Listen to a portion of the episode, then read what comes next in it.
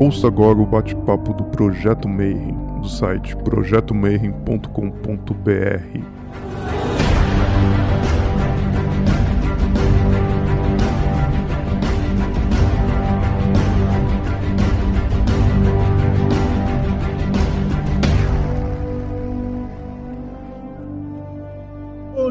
Para você que é de bom dia, boa noite para você que é da boa noite, boa tarde se você acabou de receber a notificação do YouTube está aqui ainda vendo mais um vídeo do Bate-Papo Mayhem. E hoje a gente vai falar um pouquinho sobre um livro novo de um irmão, coração meu. É, irmão a gente não escolhe, mas esse irmão eu escolhi. Então é diferente, né? E ele é um puta um escritor. Eu conhecia ele para a parte técnica, a parte de estudos, a parte do voodoo, parte da Golden Dawn, parte que ele ajuda no Guedé, Espelho de Circe, mais uma porrada de coisa. Mas hoje a gente vai falar um pouquinho da parte literária, né? Então eu vou chamar, seja muito bem-vindo, mano, Eduardo Regis. O Eduardo Regis da onde? Da Golden Dawn, do Espelho de Circe, do Guedé? Da onde? De tudo isso.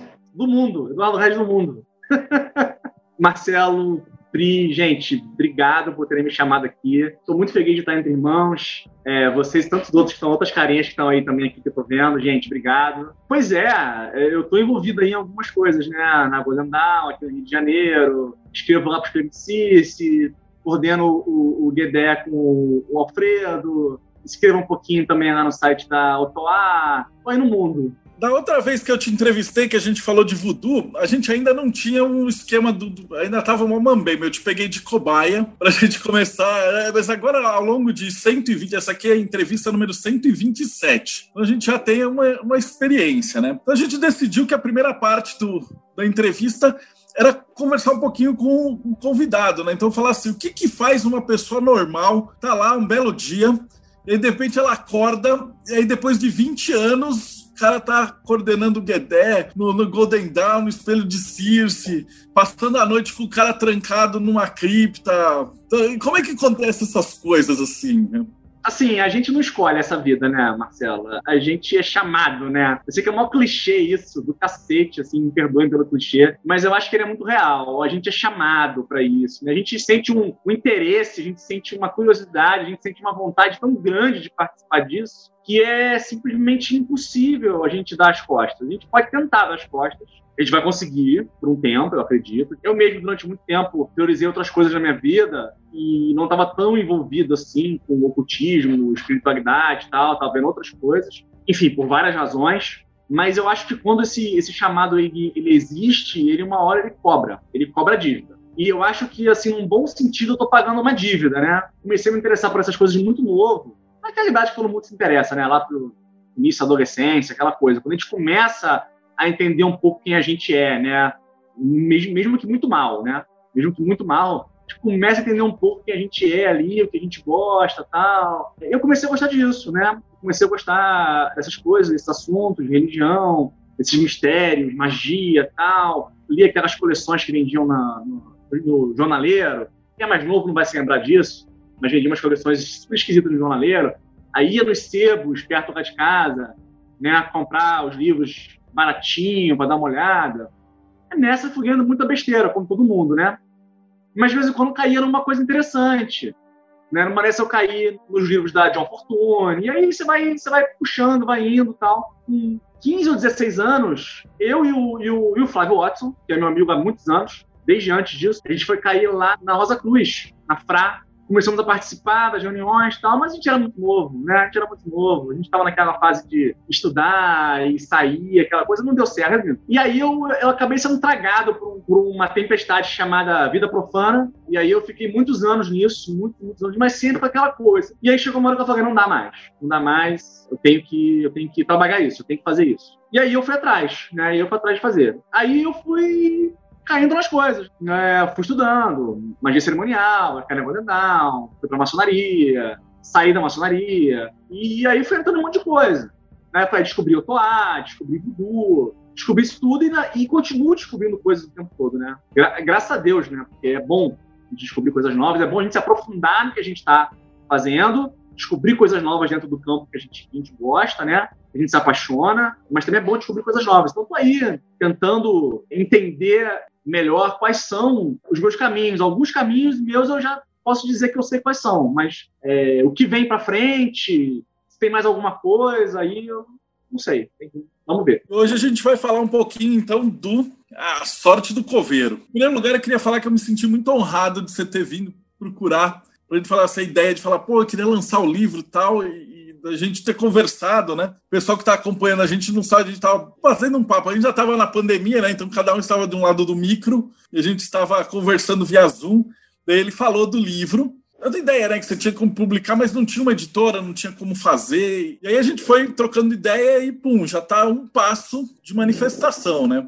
E, pô, eu queria falar primeiro que eu tô muito honrado. Eu li o livro, ele é sensacional. Ele é quase tipo um Nelson Rodrigues encontra uns cadáveres e eu fico com medo de contar porque eu, eu vou me empolgar, eu vou dar spoiler. Eu, por isso só reclamo que eu, ela pergunta assim: "Não, me fala de tal livro". Aí eu vou falando e eu vou estragar a surpresa. Então eu tô me controlando.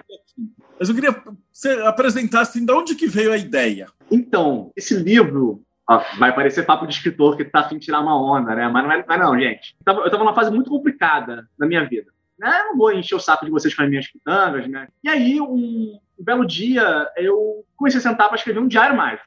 Porque, de vez em quando, eu gosto de escrever o meu diário mágico. Eu confesso que eu não sou tão assíduo quanto eu deveria ser nele, mas eu gosto de escrever, de vez em quando, uma coisa que vem na minha cabeça. Ela vem eu vou escrever. Então, não me importa que seja a relação com o que tem, nada disso. Né? Muitas dessas coisas que hoje em dia eu escrevo desse, desse jeito acabam parando no espelho de Circe ou parando no site da Autoar. Em vez de eu guardar para o diário, eu jogo para lá, quando eu acho que é relevante. Né? Então, um belo dia, eu, eu sentei e escrevi que se tornaria a primeira página desse livro. Escrevi algo muito parecido com a primeira página, a primeira página do livro. Não é igual, mas é muito parecido com a primeira página desse livro. E aí eu li aquilo, li, li, eu falei, poxa, isso tá bacana, tal, eu acho que eu posso puxar isso. E eu comecei a puxar, e quando eu vi, eu tinha escrito o livro. É lógico que foi um trabalho demorado, não foi assim, mas enfim, eu fui escrevendo, escrevendo, escrevendo, e quando eu vi, tinha escrito. Esse livro, para mim, ele é um filho de um casamento muito doido, de coisas que eu gosto muito. Paixões minhas, algumas que me amam de volta, outras que não me amam tanto de volta. Então, esse livro, por exemplo, para mim, ele é um parte do casamento, são os quadrinhos, né? Eu sempre fui apaixonado por história de quadrinhos. Né? Hoje em dia já tem um bom tempo que eu não leio, tá? Porque realmente está difícil ler história em quadrinhos, né? A gente acha pouca coisa, é, é, infelizmente, aí que está segurando a onda. Mas tem, tem coisa boa sendo feita, claro. Tem coisa boa sendo feita. Esse livro é uma mistura de Zé do Caixão. Eu sou um fã incondicional do, do Zé do Caixão, do Mojica. Né? Sempre fui. Quando a gente era mais novo, eu obrigava meus amigos a assistir os filmes. Eles odiavam, me xingavam, me amaldiçoavam todos, mas eu botava lá pra gente ver tal. Eu me amarro demais, sou fãzão dele. E o ocultismo e as religiões certamente há outras coisas nesse casamento, é que eu não, tô, eu não consigo identificar bem. Mas esse, esses fatores, esses são os fatores que eu acho assim, mais que eu olho e falo, ah, claro, a literatura de horror, tal, né, não me influenciou muito, eu gosto. Então são coisas que eu olho e falo assim, ah, essas são as coisas que se juntaram e em algum lugar da minha cabeça deram um disparo para eu escrever isso. Junto com aquela experiência que eu tive de sentar e escrever alguma coisa no meu diário mágico e tal, e eu falar, pô, é, tem alguma coisa aí. Agora, exatamente de onde vem né, isso tudo, pô, aí também é um mistério para mim, né? e da onde vem esse último passo para publicar? Né? Eu estou aqui, a Cat me falou que é legal também perguntar se o fato de sua mulher, a Andrea, ser uma autora publicada já, se isso também te influenciou na ideia de publicar um livro.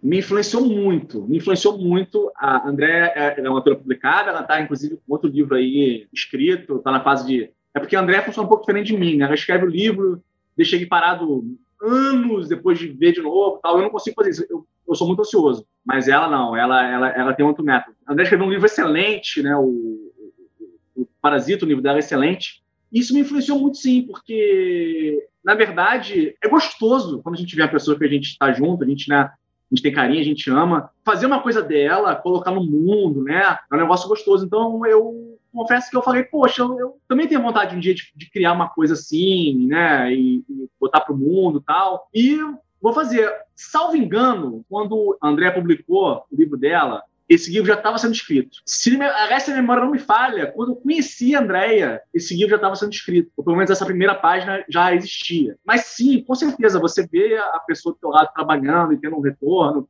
e ver como é que a pessoa se sente orgulhosa, como é que é gostoso ter esse retorno influenciou muito. E eu sou fãzaço da Andréia, tudo que ela escreve é maravilhoso.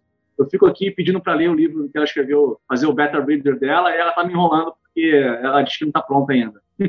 Aqui em casa também, eu estava fazendo o livro de tarô, a Pri, a gente fez em conjunto, né? Mas aí era mais a duas mãos. Então eu fazia a parte histórica e ela fazia a parte prática porque tinha que escrever as leituras e tal. É, ela também te influenciou, ou sentou também para dar palpite, ou o livro você escreveu inteirinho e falou, não, aqui é minha, meu estilo. Porque ele tem um estilo bem, assim, ele me lembrou muito o livro do Clube da Luta, pela narrativa do Chuck, porque ele é muito direto, né? Ele, ele fala assim, é, é como se você tivesse na pele do personagem. E o jeito como você fala é a narrativa. Você falou de quadrinhos, mas eu pensei em seriado, alguma coisa assim, porque é muito fácil de imaginar conforme você vai lendo, é como se você mergulhasse no livro, e aí você vai, tipo, se metendo na enrascada junto com os caras. E é como se você estivesse acompanhando ele do lado. Eu, eu, gostei muito do teu estilo. Obrigado. É, você falou uma coisa agora, antes, antes de eu responder a sua pergunta, é uma coisa interessante, porque eu também tenho muita influência de, de audiovisual, assim, de série, de filme. Eu também gosto bastante. Já tinham me dito antes também que as coisas que eu escrevo às vezes parecem um episódio de seriado ou de desenho. E eu acho bacana, eu acho bacana isso. Mas sim, a, Andrea, ela me ajudou muito nesse livro, porque eu botei ela para ler o livro. E eu sou chato quando eu boto a pessoa para ler o livro, cobrando. E aí, já leu? E aí, já leu? Já leu? Já leu? Coitada, ela sofreu comigo. Mandou uns 10 e-mails aí para Pri perguntando: você já terminou, já terminou de ler? Mas aí eu demorei um pouquinho para engrenar, mas na hora que você pega o livro, você lê, não dá, não dá para soltar ele, né? E aí você faz aquela quebra de, de, de capítulo, você fala, pô, eu só vou ler mais um capítulo, aí vai para um cliffhanger de novo. Aí você fala, pô, agora eu tenho que ler mais um capítulo, né? depois eu vou dormir. Aí você lê um capítulo e fala, puta que pariu. Ah, Marcelo, desculpa, eu fui chato, mas é porque eu aprendi a ser chato com essas coisas. Mas não é maldade não, porque as pessoas esquecem. Aí você, de vez em quando, de mês em mês, assim, você tem que mandar um oi, oi aí! Desculpa, Marcelo, eu juro que não foi por querer. Mas a André me ajudou muito. A André leu o livro para mim é... e ela passou a caneta em algumas coisas. Ela falou: essa parte tá ridícula, essa parte tá boa, essa parte tá horrível. Ela falava mesmo. E ela me ajudou muito, muito, muito, muito. Me deu dicas de personagem. Então, ela me ajudou muito nisso. Mas, assim, basicamente, apesar das, das intervenções dela terem sido muito boas tal, não houve muita modificação, assim, em geral. Foram pontuais tal. Então, acho que ele tem bem mesmo a, a minha cara. Assim, acaba que é um, é um, é um jeito meu. Eu, eu, escrevo muito assim e meio que gosto que fique daquele jeito que eu escrevi. Sabe? É uma coisa um pouco minha. Então, a André também soube respeitar esse, esse esquema tal, mas ela foi 100%. Ela, André é só amor. Eu tenho uma outra pergunta bacana, porque assim, eu não vou dar nenhum spoiler, mas tem um fantasma no livro não é um fantasma, é alguma coisa nesse sentido. Eu queria te perguntar de onde que veio essa inspiração. Então, foi veio da pesquisa do voodoo mesmo, do estilo, de todo aquele paradigma, ou você inventou alguma coisa, ou tentou se manter o mais real possível? É uma história que poderia ser verdade ou você puxou mais para fantasia? Qual que é o teu balanço assim da inspiração? Se é uma história que poderia ser verdade? Olha, quem sabe, né? Não, gente, eu acho que não. A história, a história tem, tem uns elementos fantásticos, né? É, de fato. Né? Na verdade, tem, tem mais de um fantasma, né? Tem mais de um fantasma aqui no meio. Um desses fantasmas, sem dar spoilers, né? É uma inspiração muito esotérica ocidental, muito magia cerimonial, muito assim, e uma inspiração muito forte numa leitura que eu considero assim maravilhosa, que é a Odisseia. Obviamente, eu tô querendo dizer é, que é uma coisa tão incrível quanto a Odisseia, por favor, mas foi uma inspiração, né? E o outro, o outro é uma pegada mais voodoo e macumba. O outro fantasma, uma pegada mais voodoo e macumba. Ele tá meio que entre um Exu, entre um, entre um Guedê, ele é uma mistura dos dois. É um livro de ficção, é um livro de fantasia, né? Tem elementos fantásticos. Então, obviamente, eu tomei muitas liberdades. Não dá para esperar quem for ler, ah, vai ter voodoo lá, escrito direitinho, ou então, não, não, não tem nada disso, gente. É, é um trabalho de, de, imaginação. Tem inspiração? Tem. É baseado em algumas coisas? É, é baseado em algumas coisas. Mas eu não me preocupo em retratar com fidelidade o que é o voodoo, o que é a macumba, o que é a magia, ou o que eu acho que são os fantasmas, ou nada disso. Me permito tomar liberdades e eu acho que isso é bem positivo. A gente vai criando para onde quer e também, né, sem se preocupar em, ah, eu tô representando errado essa religiosidade. Não, estou representando nada errado, porque na verdade eu estou só me inspirando. Maravilhoso. O pessoal está cobrando aqui, pedindo para você ler o primeiro capítulo. aquelas tá leituras tá eu leio, aqui, eu leio aqui algumas páginas do primeiro capítulo. Eu estava vindo para cá eu vou contar para vocês. Olha só, a insegurança da pessoa que vai participar do bate-papo. Assim, gente, como é que eu vou explicar o livro sem dar spoiler? Né? Eu, tô até agora com isso na cabeça. Eu estava pensando nisso também. A gente combinou de falar do livro, mas eu falei, putz, mas agora você não pode ficar falando dos negócios, porque. Eu falei, então lê a primeira página, pelo menos. É, é mas depois a gente pode tentar falar um pouquinho. Eu vou ler aqui a primeira, as primeiras páginas, tá? Perdoe a minha voz, perdoe a minha entonação. Não, não sei interpretar bem, mas vou tentar. Termino a cova. Encaro-a e aquele buraco na terra escura me incita uma visão trágica.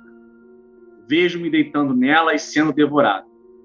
Como uma boca gigante que cospe malefícios mil, me envolve e me asfixia com o solo que se torna meu último cobertor.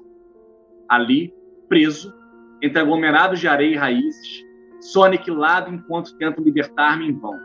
Naquele útero às avessas, sou refeito à imagem e semelhança do único Deus que existe.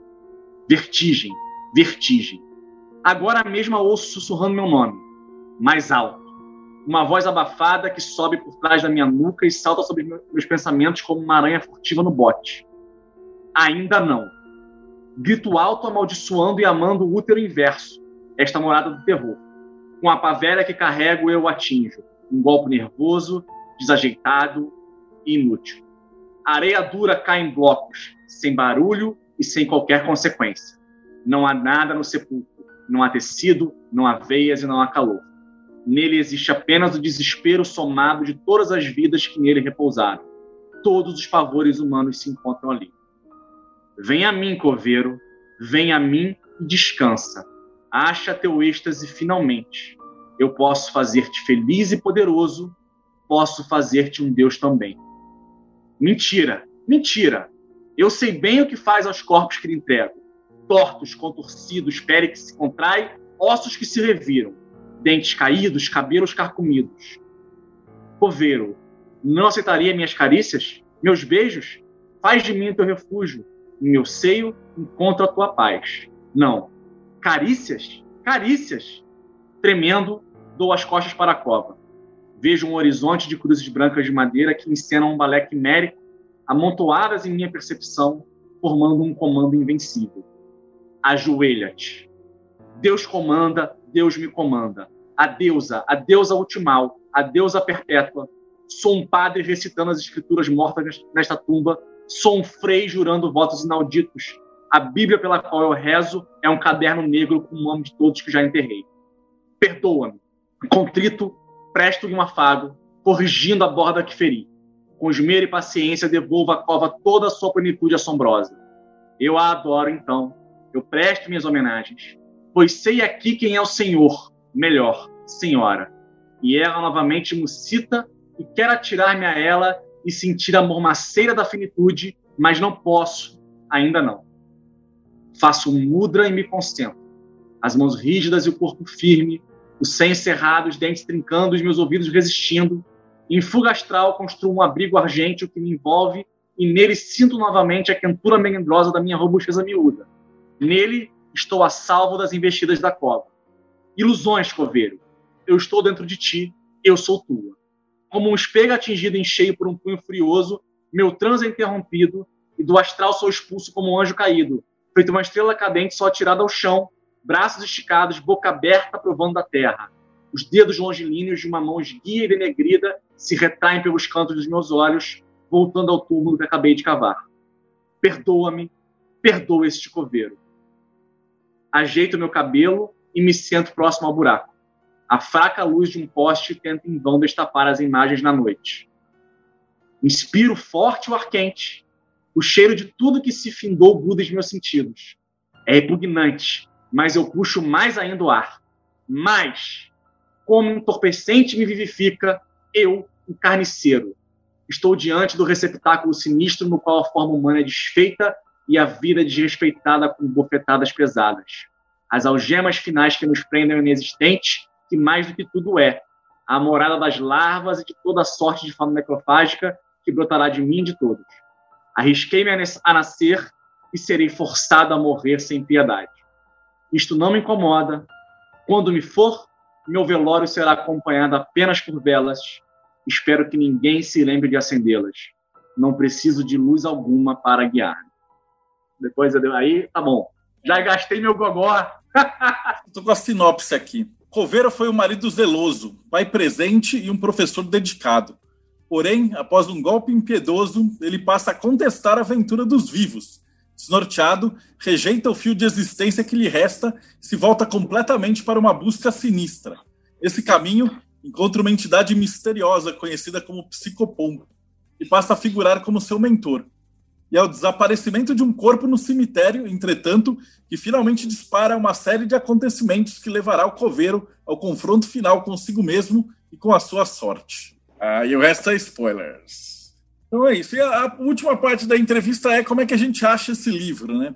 Então, na verdade, estou tá, gravando, ele deve estar, tá, enquanto você está assistindo isso aqui, já está no Catarse. Né? O livro ele já está pronto, então não tem nesse perigo, já tem SBN, tudo, ó, chique. E a gente só vai fazer um financiamento curto mesmo. A ideia é já começar a produzir ele durante o financiamento para já enviar para as pessoas assim que terminar. E é isso, acho que é isso daí. Cara, do valeuzão mesmo. Obrigado por ter dado essas dicas pro pessoal.